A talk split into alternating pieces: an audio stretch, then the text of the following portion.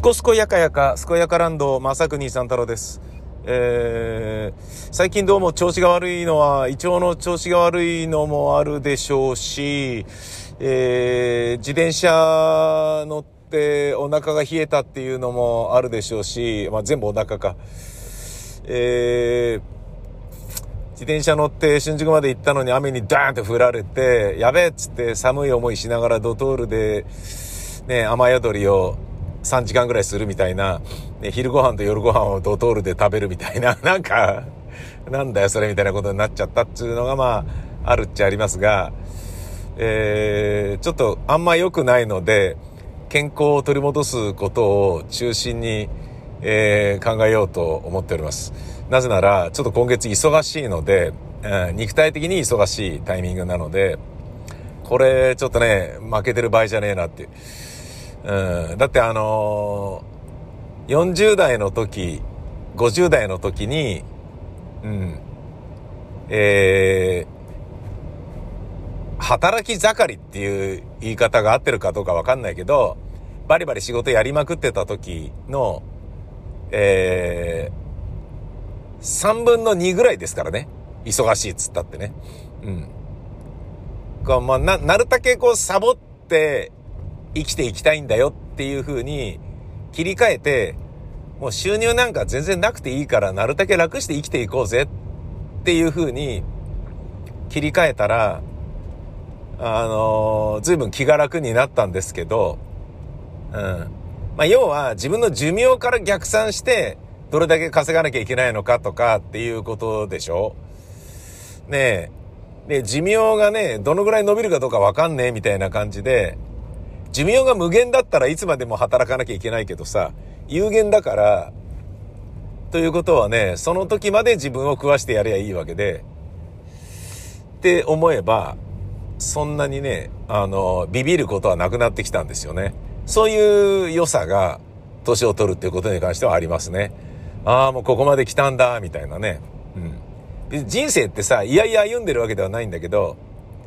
だけど、まあ、死ぬところがね、人生のゴールだとするならば、ゴールに向かってることは間違いないわけで、近づいてきたことも間違いないわけで、そうやって思うとね、うん、そんなに働かなくていいんじゃないみたいになったんだよね。っていうのはね、やっぱり、まあ SNS が普及したことによっていろんな人のいろんなね、姿勢の人の考え方に触れるでしょ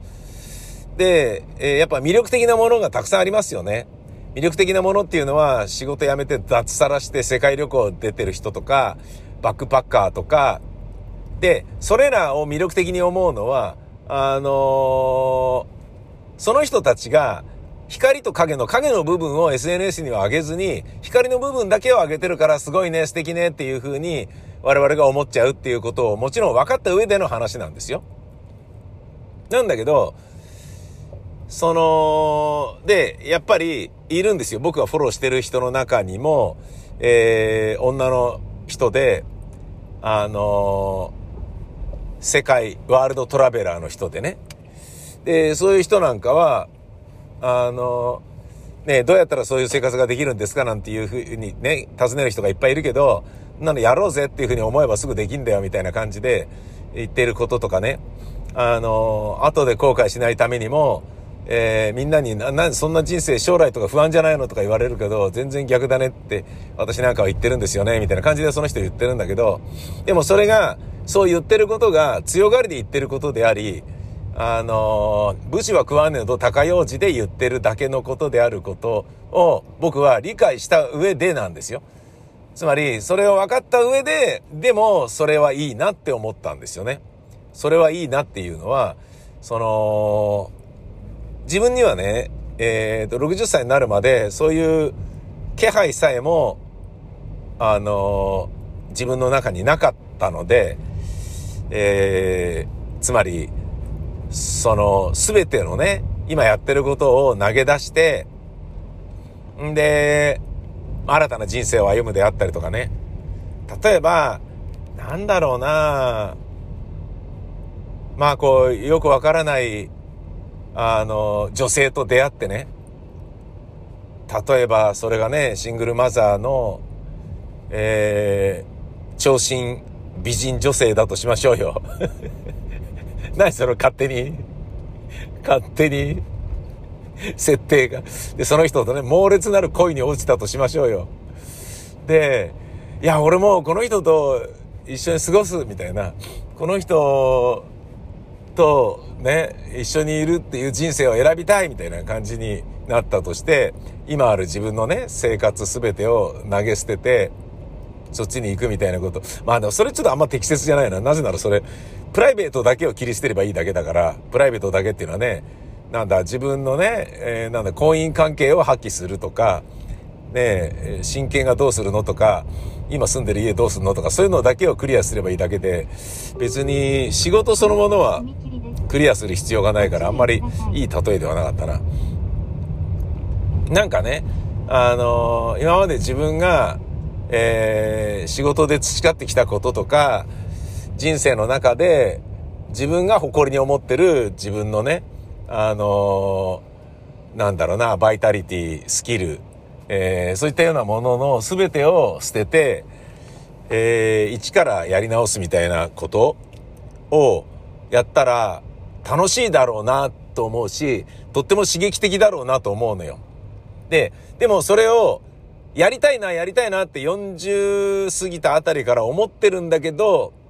お店やりたいなとかいうようなことさえも思ってたからね。で、飲食店やってる、あのー、ネットで知り合った人と仲良くなって、仲良くっていうか、ちょっと話聞かせてほしいんですけど、みたいな感じで、男性のね、おっさんですけど、あのー、話聞いてね、えー、どういう風にすればね、飲食とかできますか？って。いや、あれはそんなに、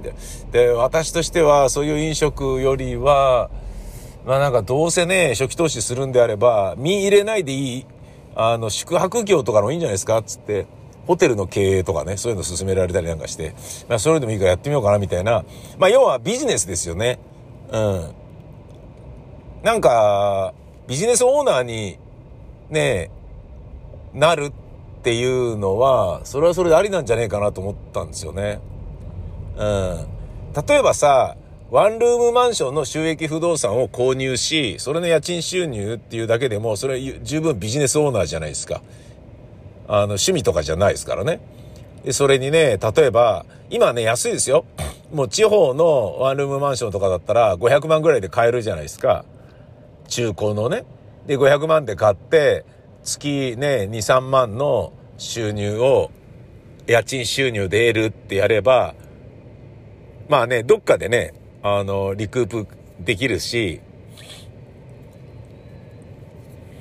まあね、あの、変なね、ヤクザが住んじゃって大変なことになっちゃったとかさ、なんか、そういうことがなければ、ですから、まあ多少のリスクはもちろんありますよ。だけど、ね、そんなようなのだってビジネスじゃないですか。で、そんなようなことやるんであれば、時間があるんだったら別にね、まあそれこそ、その、飲食店みたいにね、ドロンズ石本ちゃんとかね、ああいう人みたいに、見入れなきゃいけないのは、チェックして、ね、バイトで働かせてみたいな感じで、自分は働かないけど、でもチェックしなきゃいけないっていうような、見入れなきゃいけないやつじゃなくて、っていうんであれば、やってみてもいいかなと思って、そういうことを真剣に考えた時もあったんですけど、でもね、結果的には、その時ね、目の前にある仕事に奔走されて、そしてね、仕事っていうふうに自分は見てないけど、見てなかったけど、演劇の、あの、活動っていうものも、あの、ものすごい大事にしてやりたかったので、えー、具体化具現化することがなかったんですよね。なんだけど、やっぱりね、やってみたいんだよな。やってみたいっていうのは仕事をやってみたいとかじゃなくて、全然違う人生を歩んでみたいんですよね。だ僕多分ね、HSP、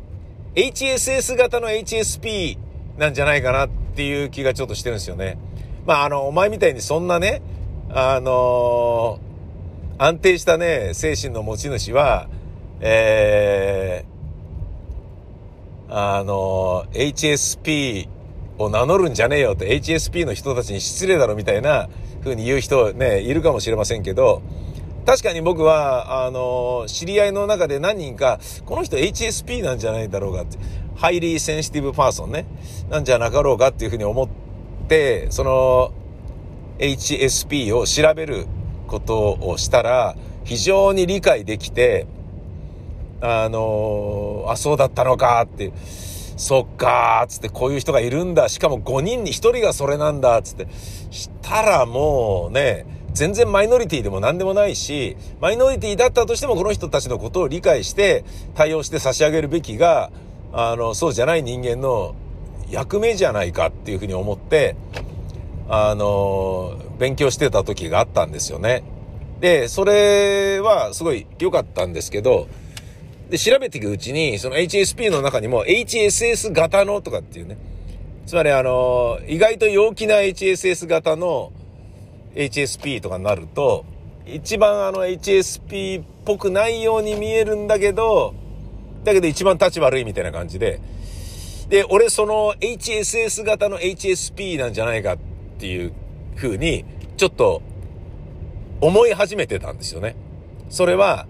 えーと、人間関係リセット願望っていうのが異様に強くて、HSS 型の HSP は人間関係をバンバンぶち壊してリセットしたがるんですよね。リセットしたがるどころかリセットして生きてきてるんですよね。例えば、今になってこの分類を理解した人は、あ、自分は HSS 型の HSP だって思えるとしたら、あ、そういえばあの時も会社辞めて人生か、ね、人間関係リセットしたし、あの時も会社辞めて、ね、その時付き合ってた人とね、別れて、あの時もそういえばストーカーっぽかったからっていうのもあるけど、相手の男の人を切り捨てるために引っ越して、でもどうせ引っ越すなら会社も辞めちゃえみたいなことやったわね、とかっていうふうに思う人がいるような、あの、ことがあるんだと思うんですよね。HSS 型の HSP って。で、これはね、あの本人には言ってないけど、あの人きっとそうだろうなっていう人が、やっぱいますもんね。で、自分の中では HSS 型の HSP の知り合い、あの人がそうだったんじゃないっていう人は、あの、HSS 型の HSP だから、人間関係リセット大好きだから、自分もリセットされていなくなってるわけですよ。その人の人生の中から。あの人なんでね、あの、そこそこ仲良かったのに急にいなくなっちゃったんだろうなって。俺なんか悪いことしたのかなみたいな風に思ってた人とかいるけど、